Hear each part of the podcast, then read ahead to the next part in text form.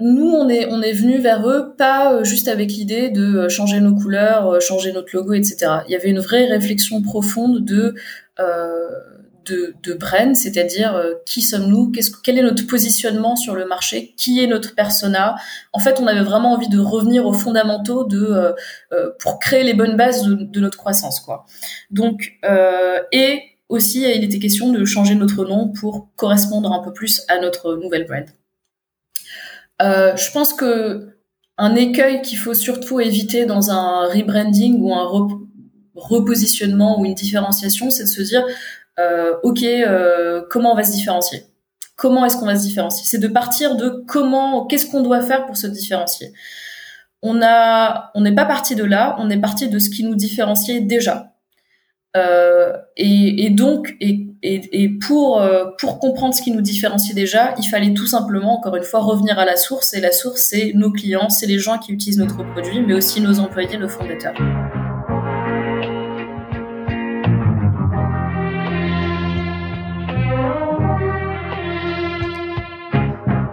Bienvenue dans SaaS Club, le podcast qui vous partage les recettes gagnantes des SaaS français. Je m'appelle Eric Seclet et je suis copywriter freelance pour SaaS B2B. Le but de ce podcast est simple. Vous apporter sur un plateau les meilleurs conseils et retours d'expérience d'entrepreneurs de l'écosystème SaaS. À chaque épisode, direction les coulisses pour parler validation de l'idée, conquête des premiers utilisateurs, acquisition, pivot, mais aussi réussite et apprentissage. On abordera tous les sujets sans détour. Mais avant de démarrer l'épisode, pensez à vous abonner et à laisser une note plus un avis sur Apple Podcast. C'est le meilleur moyen d'assurer une longue vie à cette émission. Bonne écoute et bienvenue au club.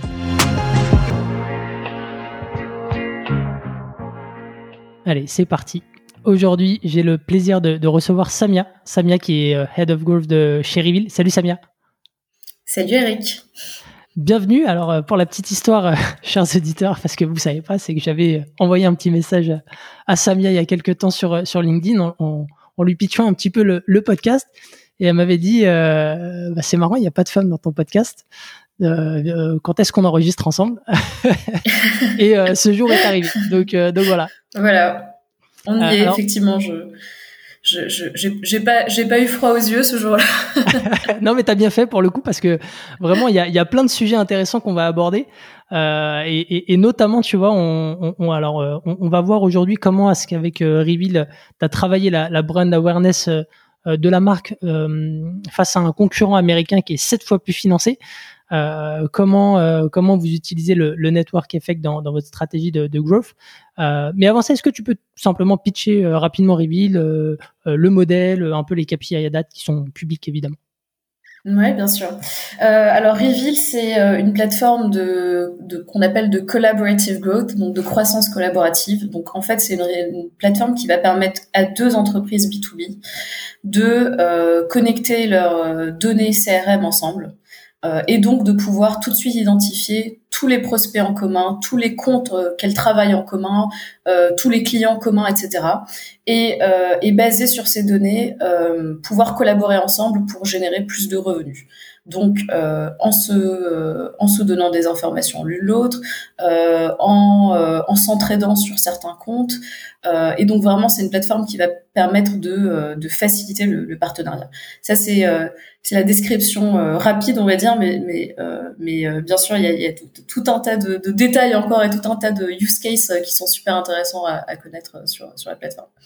Et euh, oh, euh, est-ce que tu peux peut-être recontextualiser, tu vois, euh, quand est-ce que ça a été lancé et où est-ce que vous en êtes peut-être aujourd'hui, peut-être en nombre de, clients, ce genre de milestone oui, bien sûr. Alors c'est donc les cofondateurs ont commencé à, à, réfléchir au projet en 2019. Le produit a été lancé officiellement en 2020. Donc c'est vraiment là que l'aventure a, a, commencé et j'ai rejoint moi-même l'entreprise en 2020. Donc euh, j'étais la, la, sixième personne, il me semble, à rejoindre l'entreprise. Donc juste après euh, les quatre cofondateurs et, et deux euh, développeurs. Donc j'étais l'autre recrue à rejoindre.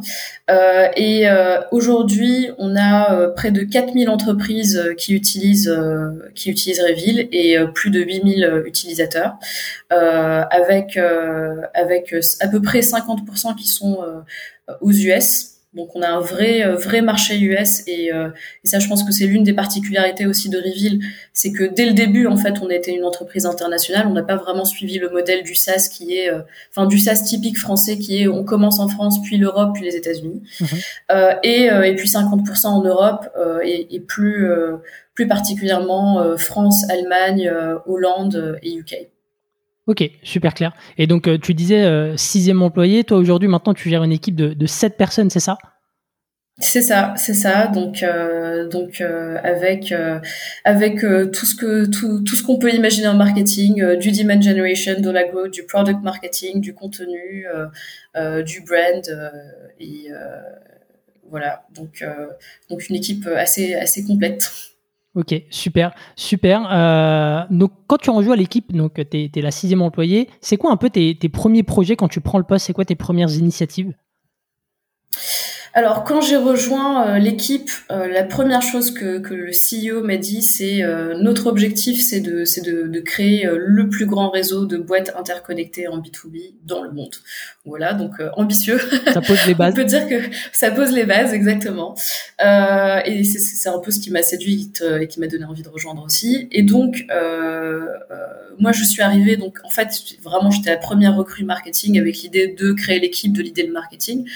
Euh, je partais de quasiment zéro. Quasiment rien n'avait été fait d'un point de vue marketing. Il y avait un website qui avait été créé par l'une des cofondatrices. Il y avait une page LinkedIn et voilà. On s'arrêtait là. et c'est tout. Euh, c'était assez intéressant parce que ça voulait dire que donc quand je suis arrivée, il y avait déjà 300 entreprises hein, qui étaient euh, qui, qui utilisaient Reveal. Ça veut dire que de 0 à 300, ça s'est fait totalement organiquement sans aucun marketing.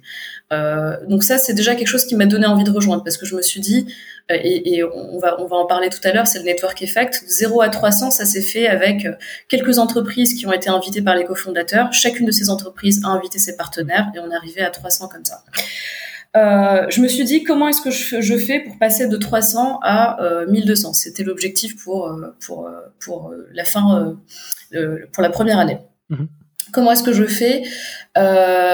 Les premières questions que je me suis posées, c'est je me suis intéressée aux produits d'abord. Euh, et euh, il faut savoir que c'est une entreprise qui, suit le modèle de product-led growth, euh, sur laquelle tout est très centré autour, du produit. On prend le produit comme une ressource principale de croissance, avec un modèle freemium, avec l'idée que on va d'abord faire en sorte que un maximum d'entreprises utilisent et, euh, et, comprennent la valeur. C'est ça le point, euh, enfin c'est ça le point d'entrée avant de commencer à penser à faire du commercial.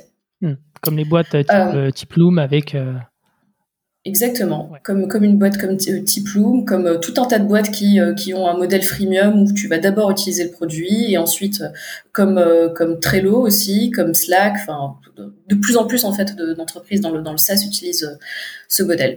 Euh, et euh, ça, c'était un défi assez intéressant d'un point de vue marketing parce que euh, outre le fait de générer des leads, de générer des sign-up, qui va forcément, qui reste toujours un, point super important, l'une des questions que je me suis posée, c'est ok, quelle est la valeur que notre produit délivre à nos, à notre ou nos personas, et comment est-ce qu'on raconte cette histoire? Est-ce qu'on la raconte, est-ce qu'on la raconte efficacement aujourd'hui? Euh, et donc en fait l'une des premières choses que j'ai faites et même ma toute première semaine, mes premiers jours chez euh, chez Reveal qui s'appelait Sharework euh, à l'époque, euh, c'était euh, d'aller regarder notre website et de tout lire et de me dire ok qu'est-ce que je comprends? Est-ce que en fait si j'étais si je me mets à la place de notre persona, notre persona principal étant un responsable des partenariats, est-ce que je comprends ce que ce, ce, ce que ce produit me procure, quoi, me donne comme, comme résultat. Euh, et, euh, et donc la première chose que j'ai faite, c'est tout simplement réécrire l'histoire. Réécrire l'histoire. Euh, sur notre website et sur sur aussi notre, ensuite ça s'est fait à travers du contenu. Quand tu dis réécrire le website, juste pour bien comprendre, ça veut dire que tu es allé, à partir de, de, de ce constat-là, tu es parti aussi échanger avec des clients pour, pour comprendre ce qui les avait séduits pour derrière mieux le refléter sur, euh, sur la page web? Totalement, totalement. Alors la chance que j'ai eue quand j'ai rejoint euh, euh, quand j'ai rejoint euh, Reveal slash Sharework à l'époque, c'est que c'était pas encore le confinement à, ce moment-là, donc c'était entre deux confinements. Euh, et donc j'étais au bureau en fait, donc j'étais au bureau de Paris et euh, en fait euh, c'était notre CEO qui jouait le rôle de, de, de, sales ou de commercial ou de customer success, etc. à cette époque-là. Et donc euh, j'étais face à lui et littéralement toute la journée je l'entendais pitcher, Reveal, parler à des clients, j'entendais ces conversations en fait toute la journée. Et euh, j'écoutais ça et en fait c'était ma source numéro un d'inspiration. Euh, j'écoutais donc euh, les clients euh, expliquer quelles étaient leurs frustrations principales, quels étaient leurs problèmes, pourquoi en fait est-ce qu'ils s'intéressaient à un produit comme le nôtre, qu'est-ce qu'ils attendaient. Et en fait j'ai pris tout ça, j'écoutais, je faisais quasiment du copier-coller de ce qu'ils racontaient en fait, parce que finalement la meilleure source de copywriting pour n'importe quel marketeur, c'est les clients, c'est les prospects. Euh, euh et donc, euh, et donc c'est peut-être un, conseil que je donnerais aussi à n'importe quel marketeur ou n'importe quelle personne qui veut raconter son histoire, c'est d'entendre ce que ce qui est dit et même la manière, les, mots précis hein, qui sont utilisés par par les clients, par les prospects pour pour décrire ce que ça leur apporte. Ok, donc tu, tu répliques ces, ces, ces verbatim, ces, ces échanges euh, à travers, euh, à travers le, site web pour raconter l'histoire euh, différemment. donc ça, c'est première, première initiative. Tu, tu, tu, tu vois, avant peut-être de, de, de, te demander les, les suivantes, c'est, c'est, est-ce que tu as, vu des résultats assez rapidement ou est-ce que ça a été dans la durée? J'ai vu des résultats assez rapidement. Alors, euh, euh, en fait, il y a deux choses qui, euh, qui m'intéressaient. C'était euh, deux métriques principales. Donc, bien sûr, le, le c'est le, trafic et le taux de conversion. Bon, c'est pas en racontant l'histoire différemment que tu vas changer le trafic, ça il faut faire autre chose. Mais par contre, tu vois tout de suite le résultat sur le taux de conversion. à quel point est-ce que les gens vont cliquer pour pour créer leur leur sign up, etc. Hmm. et en fait, j'ai vu les résultats très rapidement parce que quand je suis arrivée et jusqu'à aujourd'hui, on avait deux sources principales de croissance, de growth. On avait la viralité et on avait ce qu'on appelle le direct, le direct sign-up. La viralité, c'est donc ce que je t'ai expliqué. Une entreprise pour utiliser Reveal doit inviter ses partenaires, sinon le produit n'a aucun sens pour elle. Donc c'est une source principale de growth pour nous et c'était la seule qui existait quand je suis arrivée. Hmm. Euh, il n'y avait pas d'autres d'autres channels. Quand euh, euh, j'ai fait ces changements sur le website et ensuite je vais raconter un peu ce que j'ai fait pour commencer à ramener du trafic aussi. En fait, dès les premières semaines, bah, il a commencé à y avoir d'abord 5 sign-up par semaine, ensuite 10, ensuite 20, etc. Et ça a continué de, grossir. Donc tout de suite, les résultats ont été, visibles, effectivement. Hmm. Ok, donc ça, c'est le contenu que tu as modifié. Et puis après, comme tu as dit, il faut ramener du trafic dessus. Euh, Exactement. Exactement. Et euh, alors, euh, ma perspective en tant que équipe d'une personne à ce, stade-là, c'était surtout pas d'essayer de, faire des trucs, enfin des trucs qui allaient me prendre des semaines et des mois de réflexion. Je voulais vraiment faire des quick wins. Donc, deux choses. Il y a le, il y a le côté euh, contenu euh, simple et rapide et, euh, et aussi on a on a j'ai tout de suite mis en place une stratégie de, de paid ads tout simplement mhm. en utilisant un petit budget pour commencer à faire connaître faire connaître notre produit donc j'ai j'ai tout de suite eu l'intuition que LinkedIn allait être une channel importante pour nous tout simplement parce que c'est là que notre persona passe j'allais dire le plus clair de son temps, peut-être pas parce qu'il travaille aussi par ailleurs, mais euh, mais euh, c'est la channel principale sur lequel le, le, responsable partenariat va passer du temps parce que euh, il est en connexion avec ses, ses partenaires, parce que il s'intéresse à ce qui se passe sur le marché, etc., etc. Donc je je j'ai mis en place des des ads sur LinkedIn tout simplement. et là le, le, le, challenge principal pour moi, donc j'avais pas un budget énorme euh, à ce stade, donc c'est vraiment le début, mhm. euh, c'était de, de, créer quelque chose qui allait faire mouche, qui allait vraiment fonctionner, qui allait vraiment résonner, euh, avec peu de budget et en plus euh, euh auprès d'une d'une auprès d'une audience américaine en fait. Donc, mhm. moi, je, personnellement, je ne suis pas américaine, donc il faut il faut réussir à raisonner auprès d'eux. Mhm.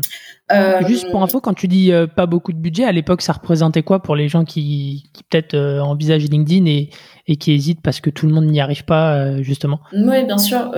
J'étais sur un budget de à peu près 10 euros par jour à ce moment-là. Ok. Ok.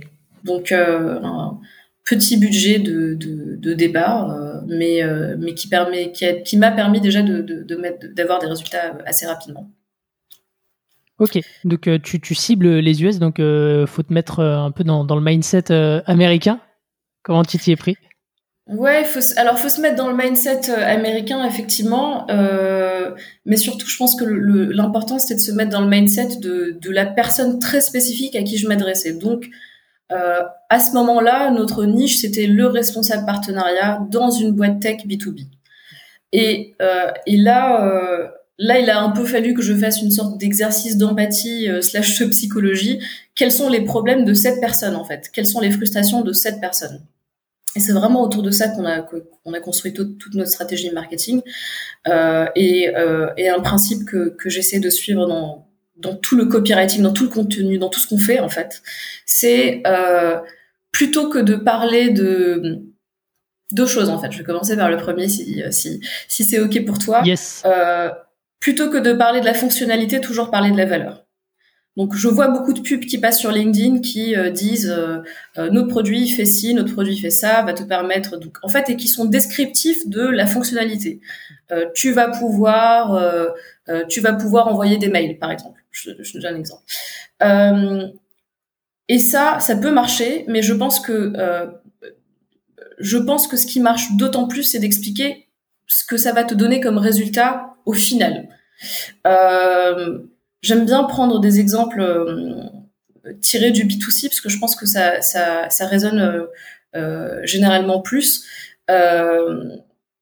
Imaginons donc, imaginons que je vends une, une lessive. Si, si je te dis cette lessive, cette lessive te permet de laver ton t-shirt, et ensuite je reviens et je te dis cette lessive va te permettre, grâce à cette lessive, ton t-shirt sera toujours, va toujours sentir le propre et, euh, et, va, voilà, va toujours sentir bon et sentir le propre. Le deuxième va normalement résonner un peu plus auprès de toi que juste ça va laver ton t-shirt. T'as as le bénéfice et en plus t'as as une belle visualisation. Exactement. Et tu vas pouvoir mieux te connecter en fait à. Euh, c'est comme si ça te connectait à une version future de toi de une fois que tu as utilisé ce produit. Donc, euh, euh, donc j'ai utilisé ça pour euh, pour pour créer nos ads. Le deuxième principe que j'ai utilisé, c'est surtout cette valeur doit être personnelle. Ça doit pas être la valeur que ça apporte à ton entreprise, ça doit être la valeur que ça t'apporte à toi. Hmm. Et ça, c'est aussi un petit peu un écueil dans lequel je vois pas mal, euh, je vois pas mal de boîtes tomber. C'est, euh, elles vont te dire, euh, grâce à notre produit, ton entreprise va multiplier son revenu par deux, ton entreprise va faire ci, ton entreprise va faire ça. Bon, je pense que bon, c'est très bien en fait de savoir ce que ce que ça va donner à ton entreprise et c'est quelque chose à laquelle on peut connecter en tant qu'être humain. Mais la réalité, c'est que tu vas beaucoup mieux connecter à l'information de ce que ça te donne toi très personnellement. Euh, donc, euh, donc c'est quelque chose que j'ai que j'ai utilisé aussi et euh, et par exemple, j'aurais pu dire avec Reveal, ton entreprise va pouvoir multiplier son taux de, de conversion par 40, enfin augmenter par 41%. et plutôt que, que que de faire ça, j'ai créé une ad, donc une publicité sur LinkedIn dans laquelle je me suis concentrée sur la frustration du partnership manager, qui est euh, de manière générale, il a du mal à générer du ROI, mais surtout il a du mal à générer du ROI qui est visible. Hmm. Euh, c'est-à-dire qu'il a peu de reconnaissance dans son entreprise. De manière générale, un peu l'image du, du, responsable partenariat, c'est euh, euh quelqu'un euh, qui prend des cafés avec euh, avec d'autres responsables partenariats, qui fait des déj, qui fait des dîners, et on comprend pas bien en fait ce qu'il apporte à l'entreprise. Et ça, c'est une image dont le responsable partenariat souffre véritablement, que ce soit en France, mais aussi aux US. En fait, c'est encore quelque chose de problématique. Et je suis allée vraiment taper là-dedans en fait, taper exactement dans cette frustration. Et, euh, donc j'ai créé une publicité qui disait euh, euh, donc en anglais. Donc euh, j'ai mis en scène une un personnage qui s'appelle Toby, Toby de l'équipe Sales. Euh, Toby, euh, je sais pas si des gens regardent The Office, mais voilà, c'était un peu la référence du personnage qu'on déteste, enfin en tout cas du personnage qui est détesté par par Michael Scott dans, mhm. The Office. Donc Toby from Sales qui dit ouais tout ce que les responsables partenariats font, c'est boire des cafés ensemble de toutes les façons. Et en bas de, de, de la pub, on écrivait euh, we make this uh, remark, the dreaded remark magically disappear. Donc on fait disparaître euh, par magie cette remarque. Et en fait, euh, cette pub, elle a super bien marché. Elle a eu ce qui, ce qui est assez spécial, c'est surtout que les gens ont énormément engagé. On a des centaines de commentaires dessus. Des gens ont tagué leurs leurs collègues ou de, des partenaires. Ils likaient. en fait, et, ça a créé vraiment de l'engagement, ce qui est rare finalement avec une pub. Mm.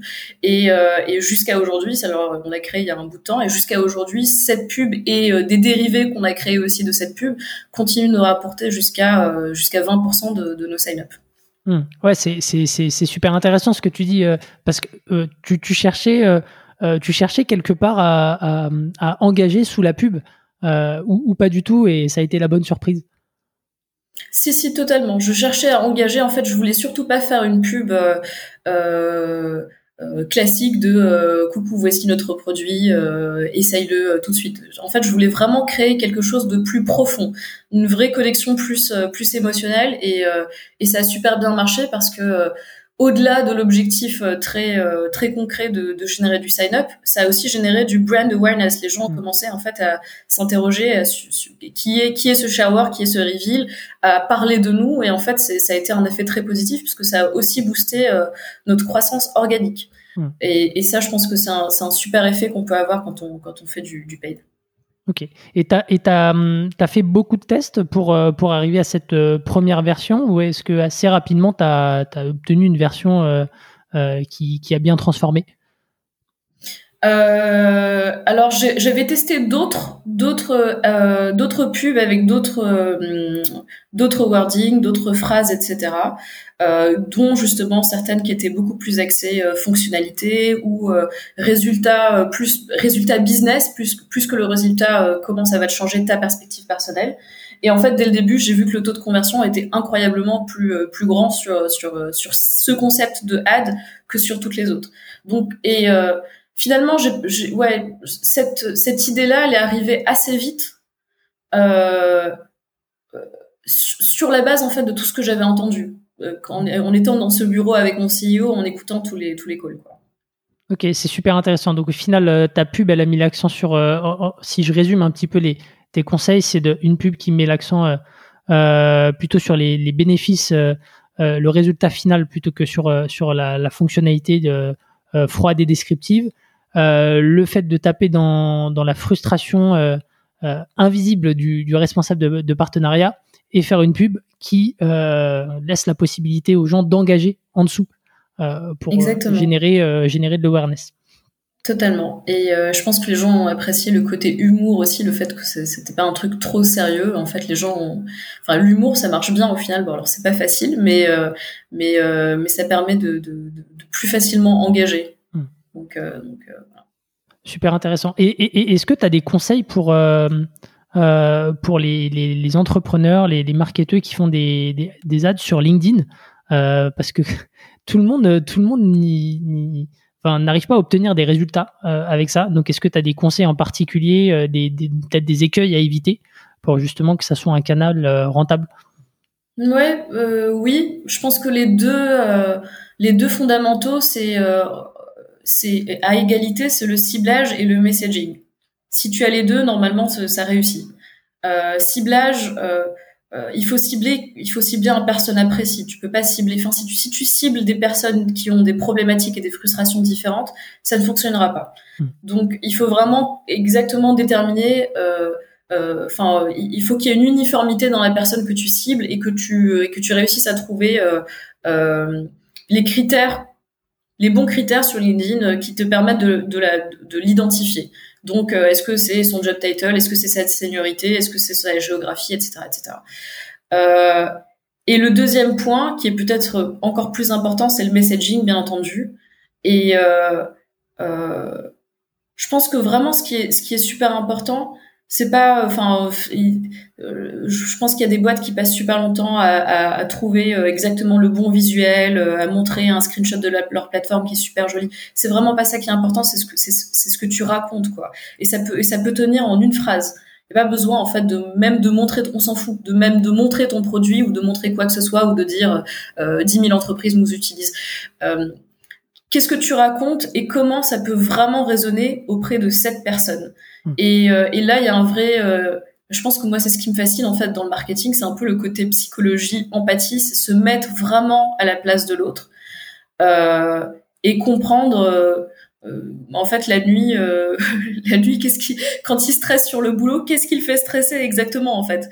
Euh, est-ce qu'il stresse parce que son entre parce que euh, son, son, son boss euh, le fait pas avancer? Est-ce qu'il a envie de monter dans la hiérarchie? Est-ce que il a envie de pouvoir être, être reconnu? Et c'est toujours un peu les mêmes les mêmes choses en plus qui reviennent hmm. finalement entre dans, dans, les personnages c'est toujours c'est toujours très personnel c'est on a besoin de reconnaissance on a besoin de d'évoluer on a besoin d'apprendre etc etc ok super intéressant ce que tu dis ça fait vraiment écho à ce que je fais actuellement donc effectivement, le, et, ça, rejoint le, euh, le dicton qui dit euh, on, va oublier un peu ce qu'on a vu, mais pas ce qu'on a ressenti. Et, euh, et, tu tapes en plein dedans. Exactement. Et donc, refond du site, création d'ads. Est-ce que il y avait, il y a d'autres éléments importants que tu enfin, d'autres actions importantes que tu as mis en place à ton arrivée? Euh, oui, alors euh, euh donc je t'ai parlé de la partie paid et, et, et en parallèle donc j'ai commencé à développer la partie organique. Donc mhm. d'ailleurs l'un des premiers recrutements que j'ai fait c'est euh, c'est c'est le recrutement d'une content manager parce que c'est vraiment fondamental pour nous et et développer notre notre voix entre guillemets sur LinkedIn. Donc hmm. euh, en postant euh, euh, et on, on, avait un peu deux, enfin ce qu'on a développé avec beaucoup d'itérations bien entendu, mais ce qu'on a on a développé un peu deux euh, deux types de communication euh, principales. Le premier, on a cette partie un peu humour, euh, un peu comment raisonner, comment raisonner auprès des frustrations de notre personnage. Ça a toujours, en fait, depuis le début, c'est resté une partie intégrante de, de notre stratégie marketing. Donc, par exemple, on a mis en place une un un mème qu'on publiait chaque chaque semaine et le mème il était donc on prenait effectivement des mèmes populaires mais en fait on réécrivait l'histoire pour parler aux, aux responsables des partenariats. Euh, typiquement, euh, récemment, donc la, la, série coréenne, mince, j'ai oublié le nom de la série coréenne qui a ah, fait fureur sur, euh, sur Netflix. Là, tu vois, pareil, j'ai le nom qui m'échappe. Squid Game. Squid Game. Squid Game. Ouais, voilà, Squid Game. Bah, on a fait plein, plein de mèmes où on prenait des images de Squid Game. Et en fait, quand il y avait le personnage qui, qui avait l'air au bout de sa vie, en fait, on parlait du responsable partenariat qui essayait de demander plus de budget à son à son CEO. Donc plein de trucs comme ça qui, qui ont qui ont super bien marché et qui continuent de, créer de, de, la croissance organique pour nous. Et, euh, et l'autre côté, c'est vraiment euh, le côté euh, éducation. Enfin, éducation dans le sens comment est-ce qu'on donne les ressources aux responsables partenariats pour qu'ils deviennent la meilleure version d'eux-mêmes. Et ça, ça fait partie aussi des frustrations majeures du responsable partenariat. Si tu veux, le responsable partenariat aujourd'hui, c'est un peu le, le marketeur il y a 10-20 ans marketeur il 10-20 ans, euh, personne ne comprenait bien avec quoi il servait. Quoi.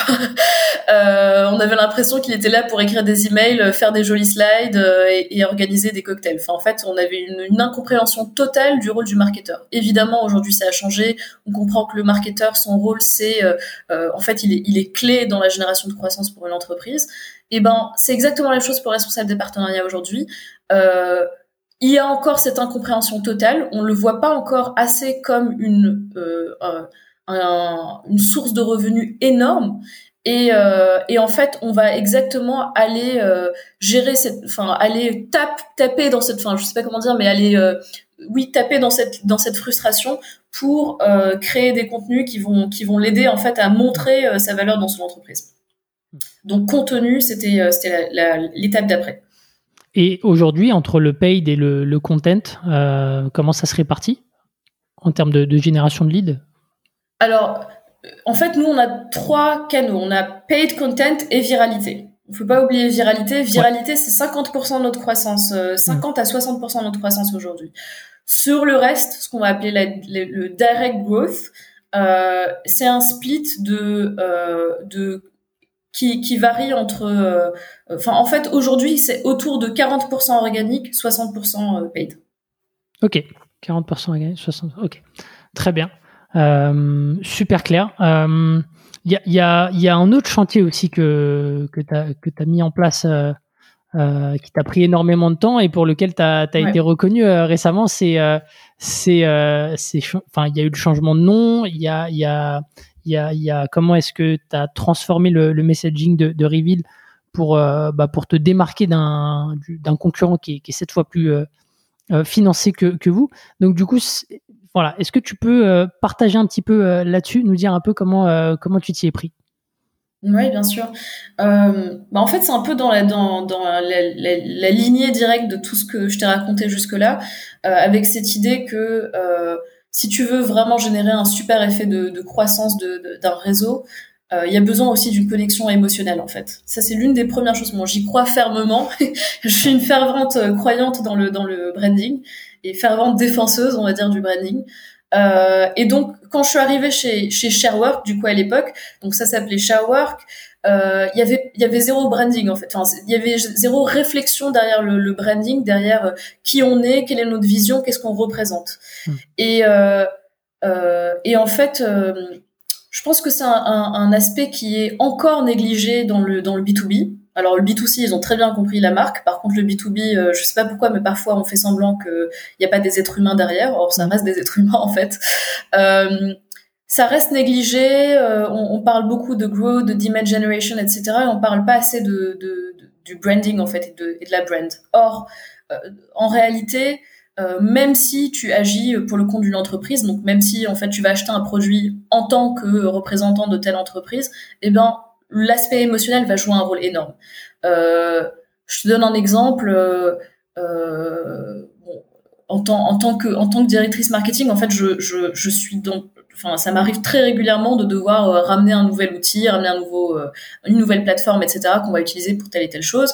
Euh, il y a un certain temps, c'était le choix de notre plateforme de marketing automation. Ça, c'est un, un, un passage par lequel beaucoup de marketeurs passent tu vas bien sûr t'intéresser, euh, euh, tu vas benchmarker, enfin il y a tout un tas d'aspects rationnels qui vont rentrer en compte, tu vas benchmarker, tu vas bien sûr parler à HubSpot, Marketo et Pardot, euh, tu vas un peu voir euh, Sendinblue et les, les concurrents, etc., etc. Tu vas dire qui, a les meilleures fonctionnalités pour nous, mais mais mais en réalité, tu sans t'en rendre compte, il y a d'autres choses qui vont intervenir. Il y a le fait que en fait, tu as vu passer le nom de de telle marque de HubSpot, on va dire plein de fois sur ton feed, qu'ils créent du super contenu, que tu as déjà connecté avec eux, euh, que un tel te l'a recommandé, euh, que euh, que tu aimes la vision qu'il y a derrière, tu as connecté avec la vision qu'il y a derrière. Et en fait, au final, c'est ça qui va jouer un rôle encore plus important dans le dans le choix de ta plateforme. Donc en B2B, ça a un rôle important.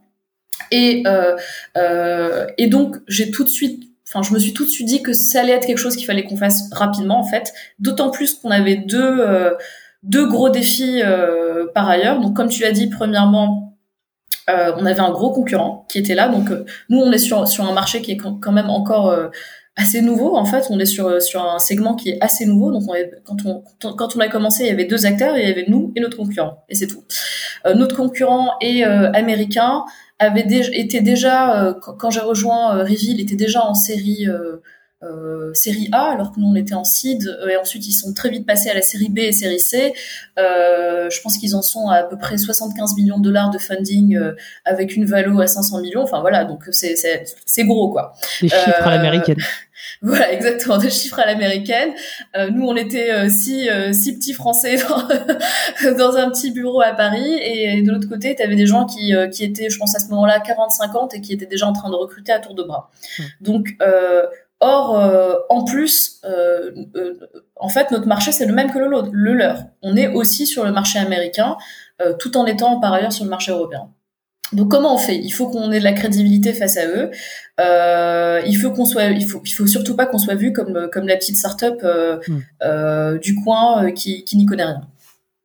Euh, et euh, le deuxième défi, c'était ben aussi vis-à-vis d'eux la différenciation, le positionnement. Qui sommes-nous par rapport à eux? Pourquoi est-ce que tu vas choisir Reveal versus le concurrent? Qu'est-ce qui va faire que tu vas choisir? Outre les fonctionnalités. Les fonctionnalités, c'est un jeu dangereux, je pense. Euh, bon, même si euh, euh, de, manière très humble, je pense que notre produit est meilleur que, le leur, si je puis me permettre.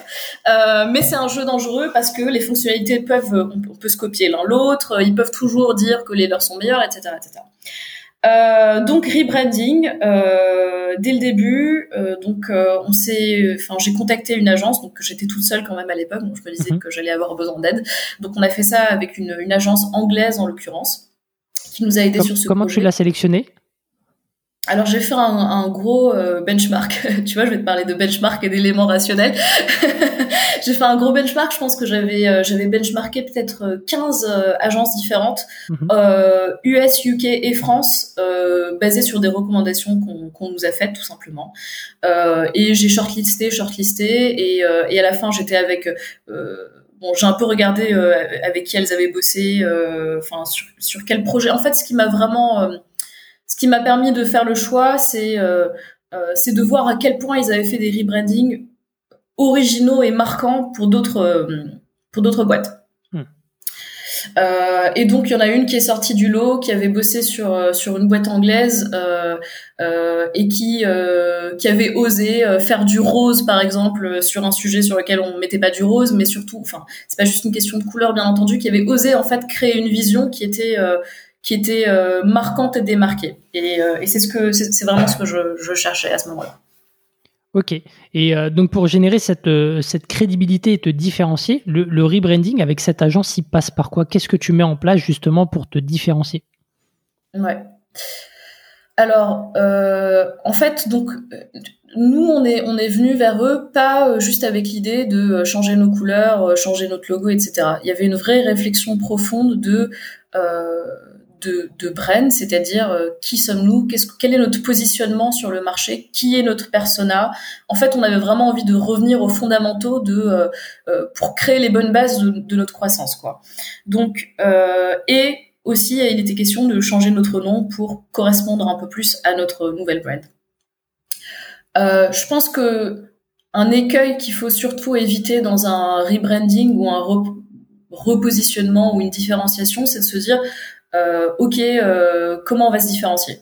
Comment est-ce qu'on va se différencier? C'est de partir de comment, qu'est-ce qu'on doit faire pour se différencier? On a, on n'est pas parti de là, on est parti de ce qui nous différenciait déjà. Euh, et, donc, et, et, et pour, euh, pour comprendre ce qui nous différencie déjà, il fallait tout simplement, encore une fois, revenir à la source. Et la source, c'est nos clients, c'est les gens qui utilisent notre produit, mais aussi nos employés, nos fondateurs. Et en fait, on a passé pas mal de temps à aller interroger directement ces personnes sur, bah, en fait, euh, si tu es client, pourquoi tu as choisi euh, pourquoi tu as choisi euh, Sharework? Qu'est-ce que ça t'apporte au quotidien? Comment est-ce que toi tu décrirais euh, Pourquoi tu as choisi ce produit versus l'autre? Qu'est-ce que quelle est la différence pour toi en fait? Et on a posé la même question à tous nos employés parce que les employés, enfin, on n'était pas beaucoup, mais euh, mais c'est ça a importé. Et bien entendu, les fondateurs, je pense que les cofondateurs, c'est aussi eux en fait. La vision découle directement d'eux en fait. Mm. Donc c'est super important de de parler de long en large euh, avec eux. Et, euh, et, euh, et c'était très intéressant parce qu'en fait, euh, il y avait une vraie cohérence dans, dans ce qui a été euh, ce qui a été dit, euh, dans le sens où ça tournait beaucoup autour de euh, euh, comment euh, comment on peut se baser sur les partenariats pour générer de la croissance de revenus. Donc pour vraiment générer, euh, euh, oui, générer plus de revenus, pour générer plus d'opportunités, etc. Et il y avait une concordance entre ce que nos clients nous disaient. Donc euh, votre produit, euh, ce qu'il m'a apporté, c'est que maintenant je peux enfin, je peux enfin clarifier quel est mon, qu'est-ce que j'apporte à cette entreprise et j'ai un impact clair. Et ce que et la vision de nos cofondateurs qui venait, qui venait d'un d'un background très sales en fait, Hmm. euh, et qui ont vraiment la fibre sales eux-mêmes. Euh, et, euh, et pour qui, euh, si tu as envie de, de changer les choses dans une boîte, ça passe par le revenu, ça passe par les sales. Donc il y avait une vraie concordance et c'est autour de ça qu'on a construit tout nos- notre concept de euh, collaborative growth, donc croissance collaborative, euh, et, euh, et qui euh, et qui en fait euh, est la base de tout ce qu'on fait aujourd'hui. Donc là, au final, tu, crées un peu euh, ta propre catégorie. Euh, Exactement, exactement. Euh, on a, on est en train, parce que je pense que ça, ça se crée pas du jour au lendemain une catégorie, ça se crée sur le temps. Donc on est en train de créer notre catégorie. Notre constat, c'est que on est, on était et on est le seul acteur qui qui s'attaque à, ce, à cette problématique de euh, comment euh, comment tu, tu vas euh, euh, utiliser tes partenariats pour générer du revenu. comment est-ce que tu et, tout ça sur la base de la data, sur la base d'éléments de, très concrets. Mmh. Donc le seul acteur ou le premier acteur, et en fait c'est quelque chose qui va être amené à grandir, qui va être amené à grossir. Euh, et en fait, on avait envie de, créer cette catégorie pour pousser notre vision. Euh, la différenciation majeure avec notre notre concurrent, du coup, en fait, au départ, d'un point de vue purement fonctionnel, on est très ressemblants. Donc, notre euh, notre outil est basé sur du, de l'automatisation du process du account mapping, ce qu'on appelle le account mapping ou la revue de compte euh, entre partenaires. C'est une pratique qui se fait en général entre les responsables partenariats, sauf qu'en général ils le font sur des fichiers Excel, hmm. euh, que c'est pas sécurisé, que c'est pas exhaustif, que c'est pas efficace, que c'est pas mis à jour, etc., etc. tous les problèmes qu'on peut imaginer. Donc la première chose qu'on, enfin l'apport fonctionnel de notre produit est similaire à notre concurrent, c'est on va automatiser, sécuriser ton account mapping. Euh, si on se base que sur, la, sur, sur ça... Euh, on est mort. on est mort, exactement. On est mort. Euh, euh, Qu'est-ce qui fait qu'on est différent? Ce qui fait qu'on est différent, c'est notre vision, c'est où on veut aller et, et tout ce qu'on va construire avec notre, notre, produit pour aller là. Même si en fait, quand on a commencé à avoir cette réflexion, on n'y était pas encore. Hein. Pour être tout à fait honnête, le collaborative growth, c'est une vision. Euh, le jour euh, en 2020, quand j'ai commencé à bosser dessus, euh, c'était plus une vision qu'une qu'une que, que qu'un panel de features. Bon, aujourd'hui, on a tous les features aussi qui vont avec, euh, mais à ce moment-là, c'était euh, c'était une aspiration. Euh, donc, notre différenciation principale, c'est qu'on n'est pas juste un outil de account mapping. On est euh, la plateforme qui va te permettre de générer du, revenu avec tes partenaires et euh, de générer de l'impact via tes partenariats et de collaborer avec toutes les entreprises de ton écosystème pour générer cet impact. Euh notre concurrent, lui, son prisme, c'est on est la plateforme qui te permet de... en fait, leur prisme est très data. Il s'appelle, euh, il se, la catégorie qu'ils essaient de créer ou en tout cas la réflexion qu'ils essaient de mettre en place, c'est, euh, euh ils appellent ça le partner cloud. Hmm. Donc euh, pour, pour, eux leur leur sujet c'est le c'est un sujet purement data, c'est-à-dire comment est-ce qu'on crée un cloud de data interconnecté. Pour nous, la data, c'est un moyen, c'est pas une fin en soi en fait. On s'en fout. Qu'est-ce que tu Imaginons tu as toute la data du monde de tous les partenaires, de tous tes partenaires existants, de toutes les entreprises de ton écosystème. OK, ça t'avance à quoi au final? Ah, ça euh, avec ce que tu disais tout à l'heure sur euh, sur la sur l'ADS quoi. Là, on est très euh, descriptif, très fonctionnel mais beaucoup moins dans dans l'émotionnel dans dans ce qui est à chercher pour pour le persona. Exactement, exactement. Et donc euh, c'est euh, c'est ce qu'on est allé chercher avec cette vision. Et, euh, et ce qui est important, je pense, c'est surtout de ne pas créer une vision bullshit, parce que c'est très facile de dire euh, je vais créer une catégorie et tu imagines le truc qui va être le plus sexy pour euh, pour pour ton audience. C'est pas du tout ce qu'on a fait en fait.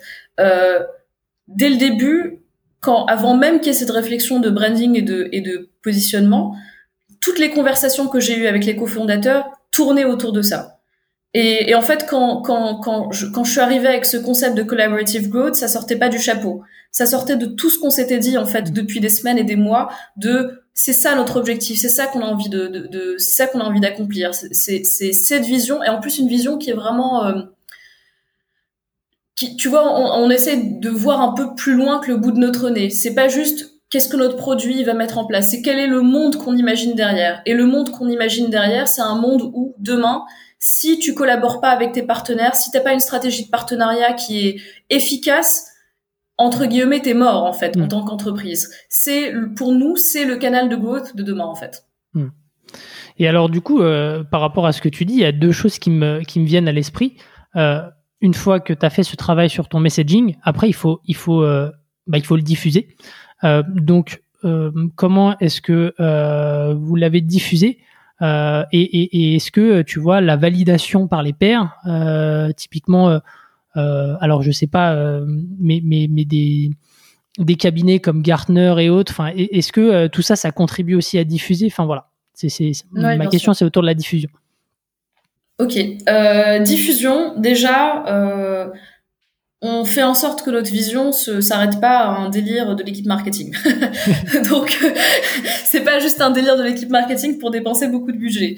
Donc euh, donc on fait en sorte que ça, ça ça soit infusé dans tous les pans de ce qu'on fait. Donc d'abord du côté du produit, le produit, la roadmap et la vision du produit découlent directement de cette vision du collaborative growth. Donc, par exemple, il y a des features que notre, sur lesquelles notre concurrent investit, sur lesquelles on a volontairement choisi de ne pas investir, hmm. même si on rate potentiellement des opportunités, parce que ça ne correspond pas à cette vision, parce que c'est pas là où on va. Donc ça, c'est le premier, euh, le premier aspect. Mais ça aussi, euh, ça a un impact côté sales, discours commercial aussi. Comment est-ce que tu vas euh, quand tu parles à un prospect, quand tu fais ta démo, comment est-ce que tu vas aussi transmettre cette vision. Et, euh, et, bien entendu, ça a un impact euh, côté euh, côté marketing. Sur la partie diffusion de la vision, bon, alors on a tous les canaux dont j'ai déjà parlé, donc le côté organique, le côté paid, etc., dans lesquels en fait on parle constamment de ça. Ça fait partie. Euh, D'ailleurs, c'est drôle. J'ai donc le, terme collaborative growth jusqu'à donc ah, ça n'existait pas auparavant, et maintenant si tu tapes collaborative growth, donc tu peux tu tombes tu tombes sur villes. Euh, euh, donc on en parle constamment et en fait ça c'est la base de, tout ce qu'on raconte, c'est notre histoire en fait, c'est notre histoire clé et tout tourne autour de ça. Euh, et, ce qui a été intéressant, comme tu as dit, donc tu as parlé de la partie reconnaissance. Ce qui a été super intéressant, c'est de voir combien ça résonnait auprès auprès de notre audience à différents niveaux. Je vais donner plusieurs exemples. Premièrement, quand on a fait donc le rebranding, donc c'était en juin euh, 2021, euh, il y a quelques mois. Euh, enfin, quand on a lancé, je veux dire publiquement notre rebranding, notre renaming, etc., etc. Euh, euh, on avait fait un live, donc le CEO et moi, pour pour un peu raconter l'histoire.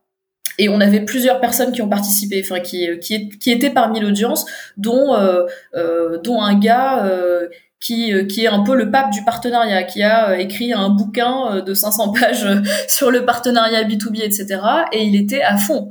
Et il participait, il, il engageait, il envoyait des commentaires, il disait mais c'est exactement ça en fait. Vous avez exactement compris le pain principal des partenariats et comment, enfin comment faire en sorte que ça prenne de l'importance. Donc ça c'est déjà une, une forme de reconnaissance. Après, il y a d'autres d'autres reconnaissances que je trouve intéressantes, c'est aussi de la part de dans le recrutement en fait, parce que finalement, euh, c'est vrai que j'ai oublié d'en parler, mais euh, euh, ton ta brand, ta vision, elle va aussi avoir un impact sur comment tu recrutes, hmm. puisque c'est une histoire qu'on raconte aussi quand on quand on est en process de recrutement. dernièrement, on était, on, cherchait un, super profil pour devenir notre VP, VP Sales et Partner Success. et moi, j'avais eu un entretien avec elle, donc maintenant elle nous a rejoint il y a quelques jours. Et en fait, cette histoire-là, expliquer quelle était notre vision, quelle était notre aspiration, ça a fait partie des, éléments fondamentaux qui lui ont donné envie en fait de nous rejoindre. C'est connecter avec euh, avec notre vision. Voilà. Ok, super euh, super intéressant. Euh, je, je, je, retiens au final que euh, c'est c'est un process quand même qui qui, permet de, faire un pas de côté d'une manière générale euh, et, de, tu vois, tu l'as dit, on, on part pas du, produit, mais on part, euh, on part de, nos différences et on et on et on accentue euh, on accentue dessus. Ok, super, top. Et, parlons peut-être un petit peu de sans transition de network effect. qui est qui est l'autre levier de, croissance comme tu as dit hein, c'est c'est 50% c'est ça hein? euh, ou 60% de, de, la croissance aujourd'hui.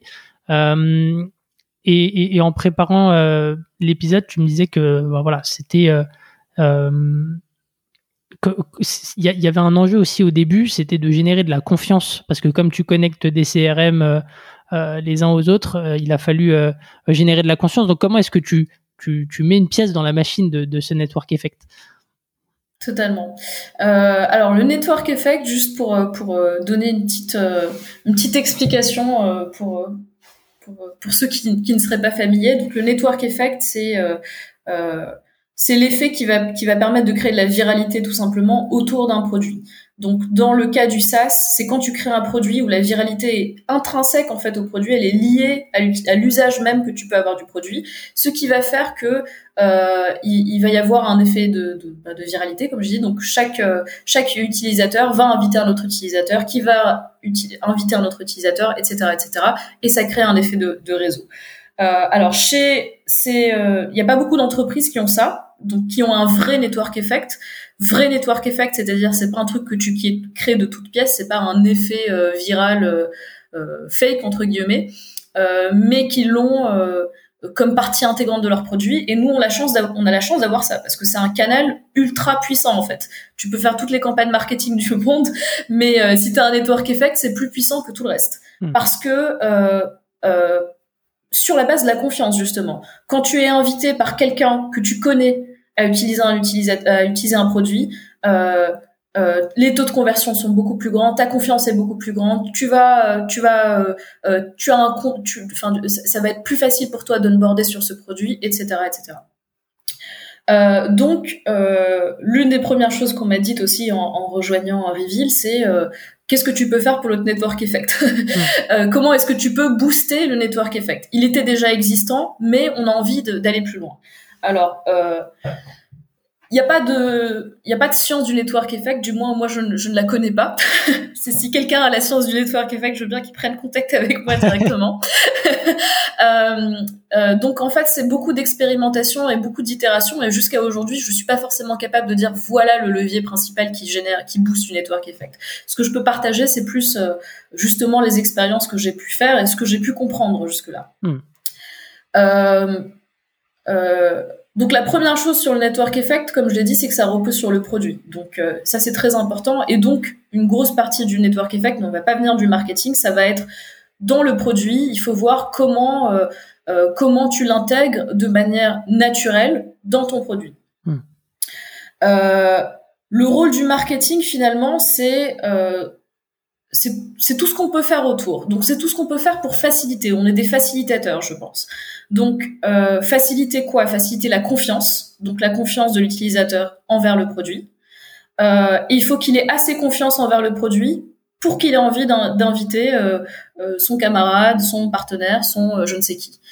le truc qu'on comprend très vite, et, ceux qui ont fait aussi du travail sur le, les referrals aussi le voient, c'est que c'est complexe en fait. C'est complexe de comprendre exactement les leviers qui vont pousser quelqu'un à inviter quelqu'un, à inviter un partenaire, à, à référer un produit, etc. C'est très complexe. Euh, je, je, débarque sur le produit, c'est un produit freemium, euh, les euh, fonctionnalités sont de qualité, il euh, n'y a aucune barrière à l'entrée puisque c'est gratuit. Tu peux te dire, bah en fait, qu'est-ce qui va t'empêcher d'inviter 50 euh, partenaires en soi Et tu et plus en plus, plus tu as des partenaires et plus tu as de la valeur. Ça, ça fait partie du network effect. Plus tu en as, plus tu as de la valeur. Donc en soi, tu te dis, bah, qu'est-ce qui, en fait, j'ai même pas besoin d'être là. Il n'y a même pas besoin de quelqu'un qui réfléchit à cette question. Mais c'est plus compliqué que ça ce qu'on découvre, c'est que euh, euh, euh, tu peux mettre toutes les incentives que tu veux. Tu peux dire, je vais te donner un. Et d'ailleurs, on l'a essayé. Tu peux dire, je vais te donner un, un, un, euh, comment on appelle ça Je vais te donner un, un ticket de 50 dollars sur Amazon si tu invites ton partenaire. tu peux et c'est gratuit. Il a rien à faire. Hein, il a juste à inviter son partenaire. Et en plus, on va lui donner aussi 50 dollars à lui ça ne marche pas. Pourquoi ça ne marche pas? Parce qu'en fait, euh, la personne ne fait pas son choix en fonction de la récompense que tu vas lui donner, elle fait vraiment son choix parce qu'elle a apprécié le produit, hmm. parce qu'elle trouve de la valeur dans ce produit et parce qu'elle a envie que son partenaire en profite aussi. Donc, euh, notre rôle en marketing, c'est euh, euh c'est en fait de pouvoir lui lui expliquer, pour faire pour faire en sorte qu'elle ait tous les outils pour euh, pour comprendre tout de suite cette valeur, pour utiliser le produit euh, au maximum de ses, de ses capacités et, euh, et qu'elle n'ait aucun doute sur la confiance qu'elle a dans ce produit. Hmm. Donc, comme tu l'as mentionné, il y a un sujet de, de sécurité avec notre avec notre produit puisque euh, il, peut y avoir des préoccupations euh, euh, par rapport à ça, puisque euh, pour utiliser Reveal, tu dois connecter ton CRM. Donc ça déjà, euh, pour pas mal de personnes, il y a... voilà, pour, pour, pas mal de personnes, il y a une, une sorte d'énorme alarme qui, qui commence à sonner dans ta tête quand tu dis je vais connecter mon, mon CRM, parce qu'en fait, c'est quand même ta richesse principale en tant que boîte. C'est là que tu as toutes tes données commerciales, etc. donc dès le début, il a fallu qu'on fasse en sorte de créer cette confiance. De, bien entendu, on est super sécurisé. Enfin, je peux te le dire. Euh, tu vois, je peux, je peux le dire autant que je veux. Tu vois, on est, on est sécurisé. On est, euh, on a des certifications de sécurité. Euh, euh voilà. Enfin, on a, on a tout ce qu'il faut. mais il faut que l'autre nous croit. Il faut que notre, notre audience nous croit.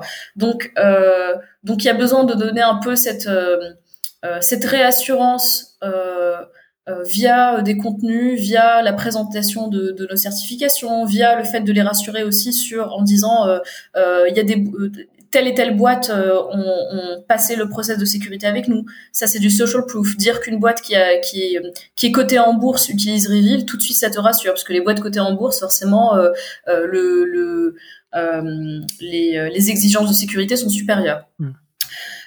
donc il y a ça.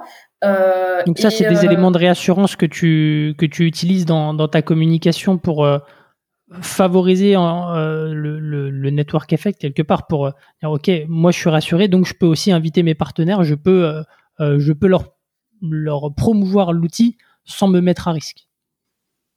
Totalement. Exactement. On, on, les rassure sur, sur le fait que, en fait, savoir que d'autres l'ont fait, ont connecté leur CRM et que d'autres qui ont des exigences de sécurité supérieures l'ont fait, hmm. c'est tout de suite rassurant. Si tu as l'impression de faire un truc euh, un peu fou euh, et que tu es le seul à faire, forcément tu tu vas un peu tu vas un peu plus hésiter. Donc euh, donc on utilise beaucoup le, le social proof donc vraiment en se basant sur les autres qui l'ont fait et, et, les noms de ces autres qui l'ont fait pour pour rassurer. ça c'est un point important. Après, euh, l'autre point, c'est euh, euh, et qui est super important dans le network effect, outre la confiance, c'est la facilité, la simplicité. Si c'est compliqué d'inviter ton partenaire, tu vas pas le faire parce que il y a un truc qu'on il y, a un truc auquel je crois fermement et que j'utilise beaucoup en marketing, c'est que l'être humain est un gros flemmard. et qu'il faut tout, surtout que tu aies ça en tête, que les gens sont flemmards et qu'ils vont pas bouger le petit doigt pour, pour te faire plaisir. Il faut vraiment que ça soit extrêmement simple pour eux et qu'il y ait une énorme valeur à la clé, à la, euh, oui voilà, euh, à la sortie. Donc euh, il y a un gros enjeu de simplifier au maximum le fait d'inviter son partenaire. Euh, donc par exemple, euh, au début, donc on, on, on sur, ça se passe à travers la plateforme. Tu as la possibilité d'envoyer un message à ton partenaire pour l'inviter, euh, ou de ne pas envoyer un message. Tu peux l'inviter sans message. on s'en rend compte que les taux de conversion sont bien supérieurs quand tu envoies un message. Euh, au début, on les laissait rédiger leur propre message. Au bout d'un moment, en fait, on a créé des templates de messages. Euh, un template de message, ça facilite. Tout de suite, tu vas, tu vas moins te prendre la tête pour envoyer ton invitation. Euh, autre exemple de comment faciliter, euh, sur la plateforme à l'origine, il faut que tu aies le nom, le prénom et l'adresse email de ton partenaire pour pouvoir l'inviter. Hmm. Euh, Qu'est-ce qui se passe si tu, si tu as envie de, de, de, te connecter avec une entreprise, mais tu ne sais pas qui est le bon, bon interlocuteur? Ça, c'était un obstacle majeur. Donc ça aussi, c'est quelque chose qu'on a, qu'on a, qu'on a changé. Maintenant, on te donne, euh, euh on, on, a une, on a créé une sorte de directory où en fait, tu as tout le, tout nom des boîtes qui sont, euh, connectées sur Reveal et tu vas pouvoir aller chercher euh, euh, la personne qui t'intéresse sans forcément avoir le contact en question. autre, obstacle possible. tu, as envie de te connecter avec des partenaires, des boîtes. Mais tu sais pas forcément euh, quelle boîte est pertinente pour toi. Ça aussi, tu vois, on a facilité en, euh, en mettant des, des, smart suggestions. Donc, on va te suggérer les partenaires qui sont pertinents sur la base de, de, tes informations. Donc, il y a tout un tas de, de, de sujets. Et, et, comme je l'ai dit, je suis pas allée au bout et je suis pas arrivée au stade où, où c'est une science. Mais je pense que réussir à faciliter aussi et à rendre les choses le plus simple possible pour pour le, le pour l'utilisateur, c'est un point clé. Et ces simplifications dans le produit, c'est ça a été euh, poussé par le marketing. Euh... Ouais, alors euh, euh, ce qui est euh, ce qui est ce qui est intéressant dans, notre fonctionnement chez chez Reveal, c'est que l'équipe marketing et l'équipe produit, on est on est vraiment très proches et on bosse beaucoup ensemble. Euh, parce qu'on a des objectifs communs. Donc moi, mon objectif, ma KPI principale sur laquelle je suis suivie, c'est le network growth. Et la KPI du produit est exactement la même. Donc en fait, on a on a le même intérêt. Donc euh, euh, notre notre CPO, euh, je lui parle tous les jours en fait. On se on se on se parle de, euh, euh, enfin on se partage des idées, etc. Donc par exemple, et, et, on et on sent et parfois c'est la CPO qui va nous donner des idées marketing et parfois c'est le marketing qui va donner des idées produits. Donc en fait on est on est vraiment très très alignés. Je pense que c'est c'est euh, c'est bah c'est aussi un gros facilitateur pour une product led growth. Enfin, mm. une, boîte qui veut être centrée sur le produit, il y a intérêt à ce qu'il y ait une, très bonne fusion entre entre marketing, revenu en général et, et le produit.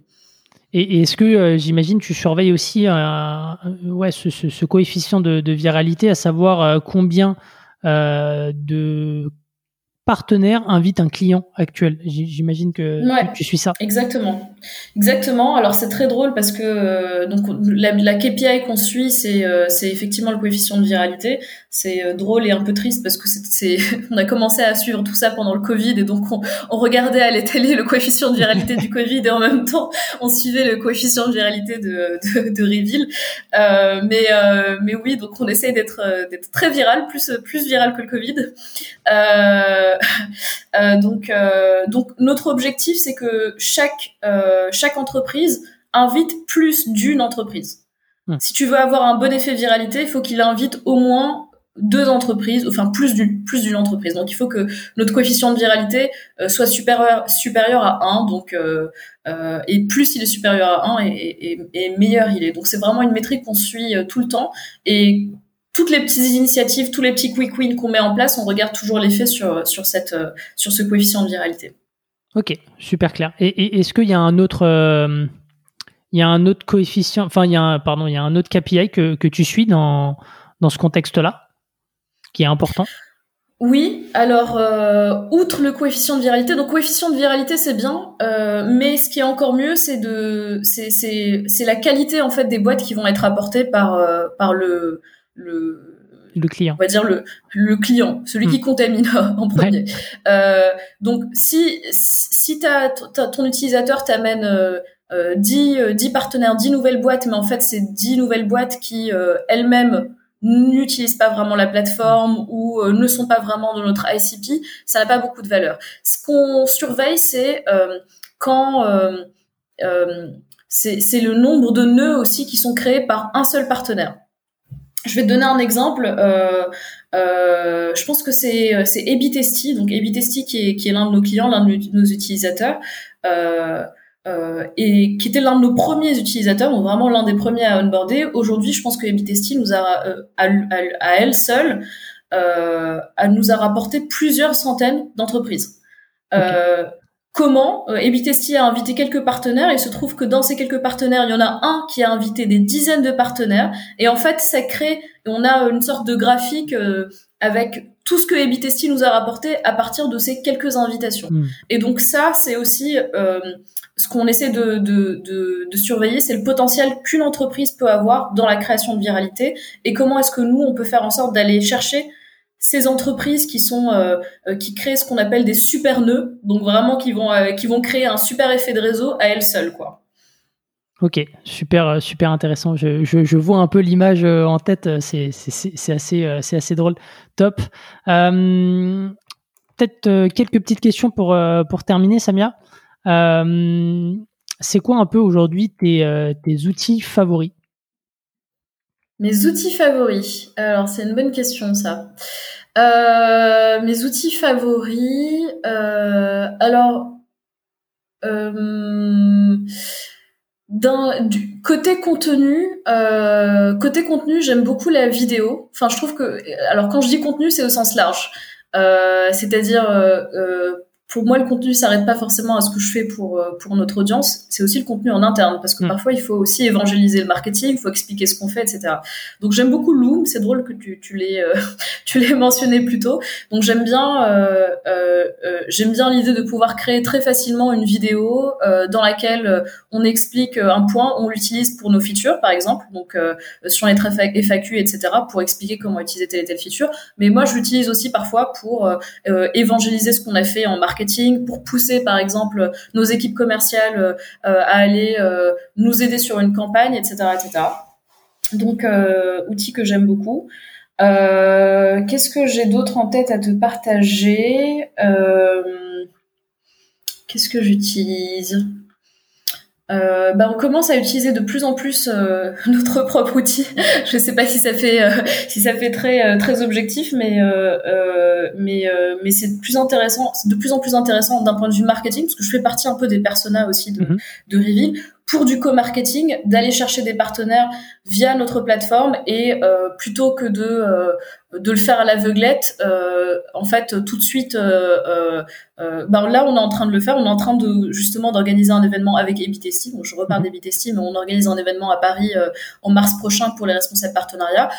auparavant, la manière dont je l'aurais fait, c'est coucou Ebitesti, viens, on fait une initiative de co-marketing et on fait ça à l'aveuglette. Là, on a pu collecter nos CRM, on a une liste d'invitations, on crée notre liste d'invitations sur la base de nos CRM respectifs, en sachant exactement où est-ce qu'on a des synergies. Donc euh, voilà. Et, euh, et sinon, euh, j'utilise beaucoup Lingui. je sais pas si ça compte. et comme j'écris beaucoup beaucoup en anglais, c'est toujours bon. Je, je suis, je pareil, c'est toujours bon. Top. on a parlé un peu de, de branding, de, de, messaging, de network effect. Est-ce que tu as des ressources, que ce soit des bouquins, des, des, des vidéos, qui t'ont inspiré sur le sujet? Euh, ouais, alors en termes de, de, de, branding, je me suis beaucoup inspirée d'un livre qui s'appelle euh, Play Bigger, euh, qui m'avait été conseillé euh, par, euh, par le CEO de, de, de, la boîte dans laquelle j'ai bossé auparavant, qui est 360 mhm. Learning, et qui a elle-même créé sa propre catégorie, donc inspiration directe. Et, et, Play Bigger, c'est un livre qui explique vraiment, premièrement, en quoi c'est important de créer sa propre catégorie, de créer sa propre niche, et deuxièmement, comment le faire. Et super intéressant, je, je, conseille, je conseille vraiment ce livre. Ok, super. Moi, ça m'intéresse tout particulièrement, donc je le, mettrai euh, comme d'habitude en description.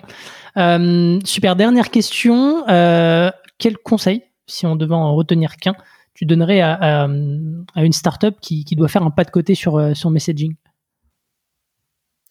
Deux conseils, écouter, écouter tout simplement. Euh, et deuxièmement, se rappeler qu'il y a un être humain derrière, donc quel que soit le personnage, quelle que soit l'audience, c'est un être humain, donc il faut réussir à connecter avec ce qui, euh, ce qui le meut profondément en tant que, en tant qu'être humain. Super intéressant. Merci beaucoup, Samia.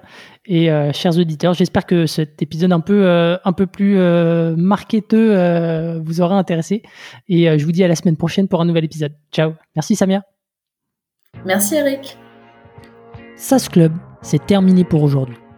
Enfin presque. Si vous avez retenu un ou deux conseils, techniques ou apprentissages, alors pensez à noter SAS Club 5 étoiles sur Apple Podcast avec un petit commentaire pour m'encourager. Et si vous êtes de la team Android, pas de problème, partagez simplement un épisode qui vous a fait kiffer sur vos réseaux sociaux. C'est ce qui m'aide à gagner en visibilité et m'encourage à produire toujours plus d'épisodes. Enfin, si vous voulez collaborer avec un copywriter qui comprend les enjeux métiers et business d'un SaaS, envoyez-moi un message sur LinkedIn, Eric Seclet, S-E-C-L-E-T. Encore merci et à la semaine prochaine.